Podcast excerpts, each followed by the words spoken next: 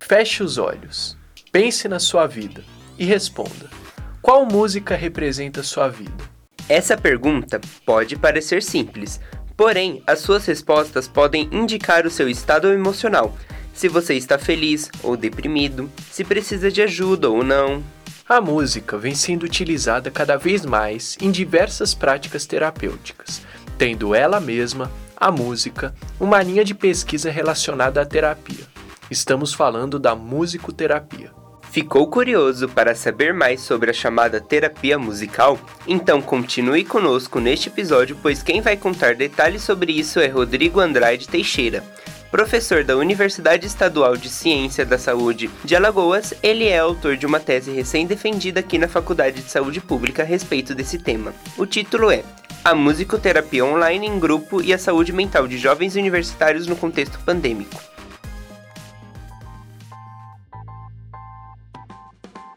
Meu nome é Felipe Velames. E o meu é Gabriel Eide. Somos estagiários da assessoria de imprensa da Faculdade de Saúde Pública da USP. Saúde é Pública, o podcast da FSP USP.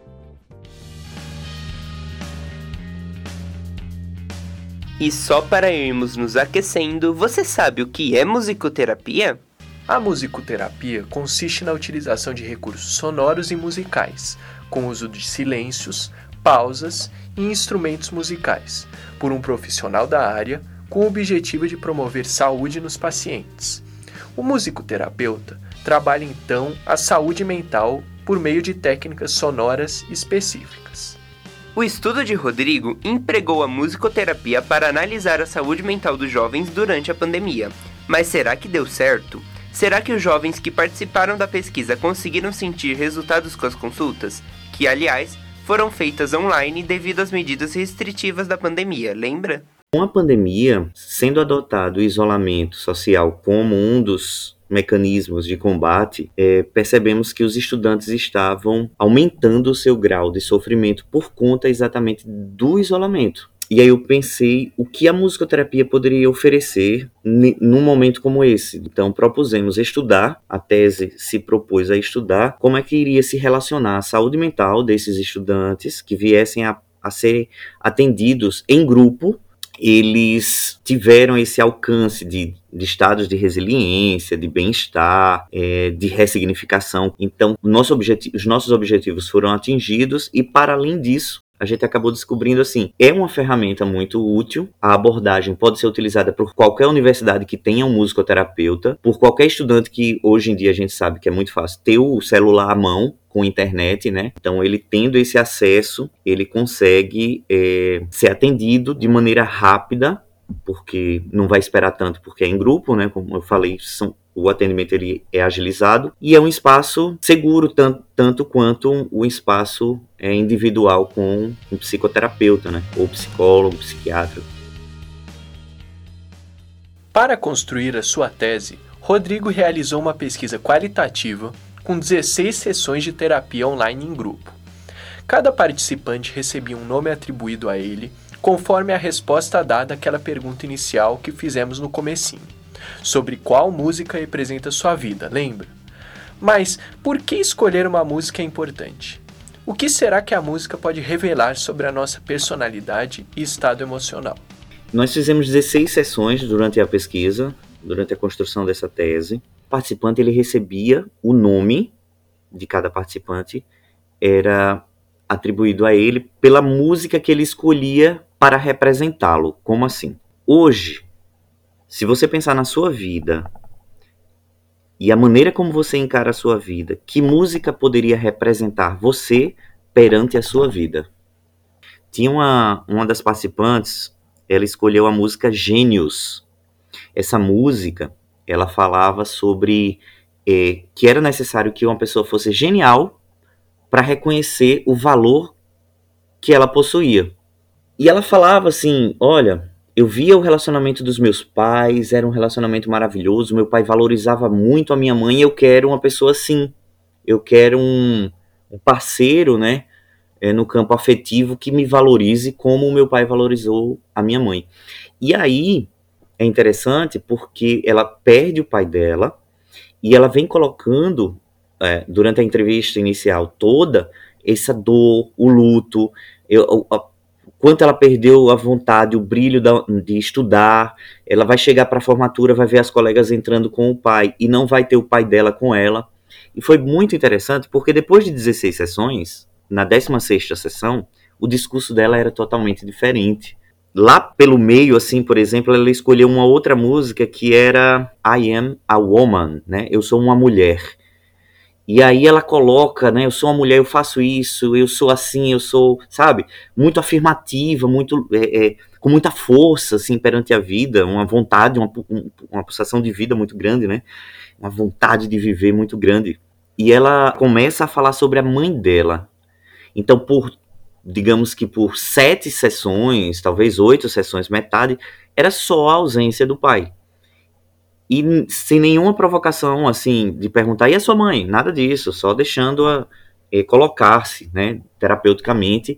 Ela faz reflexões com as letras que ela escolhe, ela escolhe uma letra, né, que fala de uma mulher, e ela tinha uma mulher forte na vida dela, ela tinha a mãe dela que, que poderia entrar com ela na formatura, por exemplo, né? Enquanto ela colocou tanta ausência do pai, ela começa a, a, a se dar conta de que ela possuía a mãe dela.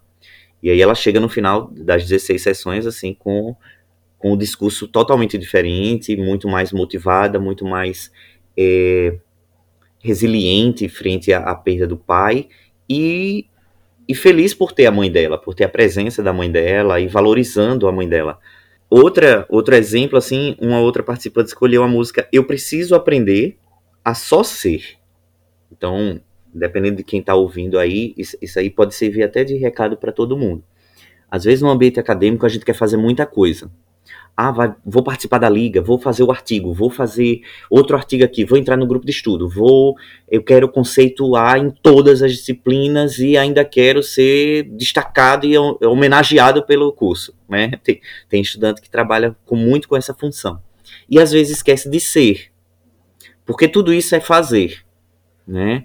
E, e quando a gente aprende a olhar para si e ver o ser, e foi isso que aconteceu durante a, a, o caminhar terapêutico desta participante, que era assim, participava de tudo, de liga, de, sabe, de tudo, de tudo, projeto de extensão, de tudo ao mesmo tempo e muito intensamente. Essa participante, eu preciso aprender a só ser, começou a descobrir-se mais é, satisfeita, por que não dizer mais feliz, menos insatisfeita, com a vida que ela estava tomando a partir do momento em que ela começou a investir tempo nela mesma, em vez de nas coisas que ela fazia. Então ela passou a, a, a, ter atividades de lazer que estavam sendo podadas, porque com a pandemia a gente soube, né, casas de show fechadas, cinemas, né, com aquela intensidade, o auge pandêmico, é, restringiu o lazer também, além de outras coisas, também o lazer.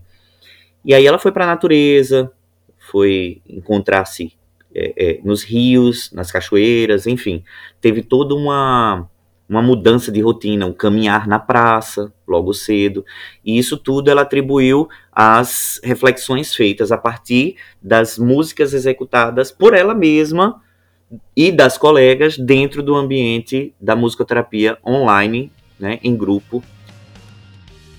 De acordo com o entrevistado, a pesquisa optou por focar no público jovem por conta das peculiaridades da cidade. Geralmente, é um momento de grande pressão social e de grandes decisões, por exemplo, a entrada na faculdade e até mesmo a escolha da sua carreira. Então, quando eu passei pela, pelo início né, da juventude e tudo, me deparei com algumas situações é, de entrada na vida adulta que me fizeram pensar e ter empatia com este tipo de público, né? Pensar para este tipo de público e ter empatia, porque é momento de decisão, é momento de tomada de decisão que vai impactar a vida inteira desses jovens. Um, a gente buscou focar nesse público por conta dessas peculiaridades que tendem a agravar ainda mais a saúde mental dessa população. Até aqui, apenas mencionamos aspectos positivos da utilização de músicas em sessões de terapia. Como o nosso entrevistado explicou, ela pode contribuir para os pacientes tomarem consciência do próprio estado de espírito e, com isso, pode ajudar na superação de algum trauma ou questão interna mal resolvida. Mas será que a música também pode estimular estados depressivos ou destrutivos? Como será que ela modula os nossos ânimos? É, dependendo da, da canção, existe um modo maior, o um modo menor, que é uma organização de acordes, que são conjuntos de notas. Só por isso, só sem letra nenhuma, você consegue alterar o humor das pessoas. Então, música pode conduzir a estados emocionais depreciativos com toda certeza. Independente da música, só o jeito de cantar pode. Um problema de ordem de saúde pública. As pessoas podem ser adoecidas por profissionais não capacitados. Por exemplo, eu não sei fazer sutura. Se uma pessoa precisar ser suturada, eu não sei fazer. Mas se me der uma agulha e uma linha, eu consigo fechar aquele ferimento, mas técnica nenhuma. É a mesma coisa da música. Uma agulha na minha mão pode dar um jeitinho? Pode, mas também pode fazer um estrago em um ferimento. A música, do mesmo jeito.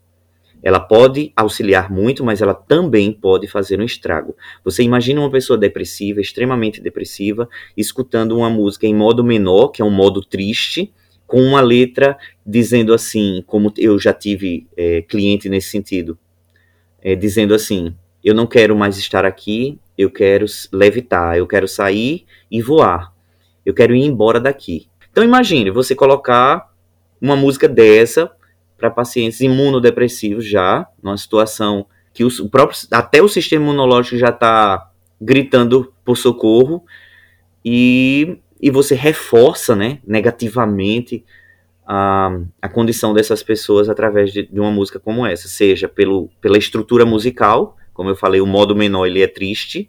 Quando você escuta uma música triste, normalmente ela está no modo menor, é um jeito específico que existe de organizar as notas, e ainda mais com letra que também seja negativa, triste, né? É bem perigoso isso, bem perigoso mesmo. O problema é que nem todos os profissionais que trabalham com a musicoterapia possuem formação no curso de graduação de musicoterapia e não conhecem todas as particularidades desse tipo de terapia, como o Rodrigo mencionou. O pesquisador faz um alerta para que apenas profissionais capacitados nessa área específica exerçam a musicoterapia. Ele defende a criação de uma política pública específica para determinar o exercício responsável desse tipo de terapia, porque não se trata apenas de usar a música, mas de um modo de realizar terapia com música, ele diz. É, a, as políticas públicas, elas dão apontamentos gerais né, para a resolução de determinadas demandas da nossa sociedade. E a saúde pública poderia olhar para esse campo de atuação com mais cuidado. Na hora de determinar que tipo de profissional é, utilizar poderia já deixar claro que fosse é, o profissional musicoterapeuta, né? Eu acho que isso auxiliaria muito. Então, a, nesse momento, se eu pudesse, né, é, fazer, seriam divulgação do que é realmente é musicoterapia entre os profissionais de saúde, porque é próprios, os próprios sites de publicação de artigos científicos, como Cielo, PubMed, eles próprios colocam a musicoterapia como musicoterapia na UTI neonatal. Aí quando você vai ver o que é, é uma enfermeira que coloca moza para as crianças é, que estão lá na UTI. Nossa, isso não é musicoterapia, gente. Então, primeiro os profissionais precisam saber o que é, sabe? É, é preciso divulgar o que é a musicoterapia, que tem preparo, que a gente estuda as questões desde anatômicas, as questões de ordem de saúde mental, as questões de estrutura musical, porque é preciso entender o que é a música, como é que ela funciona, sabe? São muitas é, é, áreas distintas, misturadas, mas com profundidade. Não é algo banal de lazer ou qualquer coisa similar. Então é isso, seria o primeiro momento, conscientização dos profissionais, segundo momento, seriam é, políticas públicas para que a musicoterapia acontecesse em larga escala. É algo muito é, científico, algo muito sério, algo com resultados comprovados, que é, com caminhos é, metodológicos bem estabelecidos, e que precisa ser conhecido pelos profissionais, pela rede, pelos usuários, pelos dirigentes, pelos políticos. Espero, torço muito que essa regulamentação ela saia logo e que possamos trilhar novos caminhos, é, auxiliando sempre a população, porque não é desejo de reserva de mercado, não é desejo de que não, é nosso e tal, de jeito nenhum. É só ter cuidado, é só ter o preparo devido, é de todos. A música é um bem da humanidade, mas a musicoterapia, ela é, é, é, é de, de utilização de salvaguarda do musicoterapeuta. Agora o professor Rodrigo tem um recado especial para você que está nos ouvindo.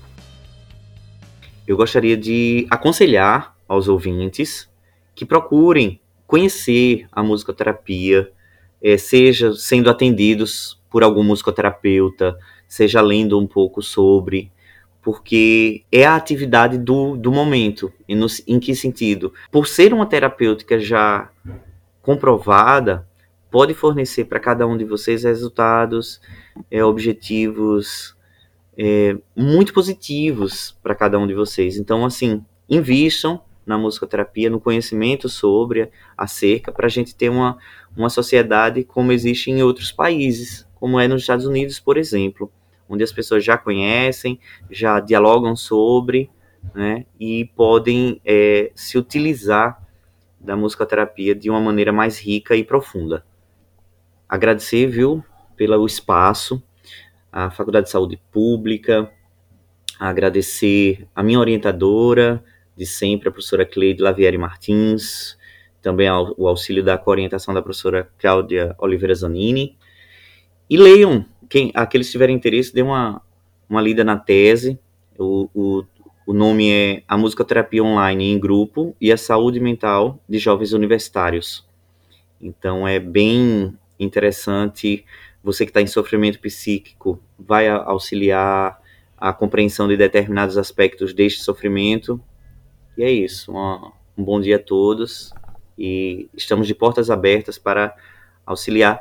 Quem quiser seguir é, a minha rede social é o arroba é maestro Rodrigo Andrade, porque lá eu trato de questões da minha profissão de maestro, mas muito também de questões da musicoterapia. E, como eu disse no começo, sou docente lá na Universidade Estadual de Ciências de Saúde em Alagoas, é, dou algumas palestras, cursos. Então, se você tiver interessado e quiser, número para contato 82, que é de Alagoas, 9 88 87 80 90. Muito obrigado. Agradecemos mais uma vez pela participação do professor Rodrigo Teixeira em nosso podcast. E não perca o próximo episódio em que discutiremos o sofrimento psíquico dos estudantes com o pesquisador Tiago Marques Leão. Quer saber como participar do Saúde é Pública? Envie sua pauta para nosso e-mail imprensafsp@fsp.usp.br. Ative o sininho do Saúde é Pública para não perder nenhum episódio. Siga nossas redes sociais. A Faculdade de Saúde Pública está no Instagram, Facebook, LinkedIn e YouTube.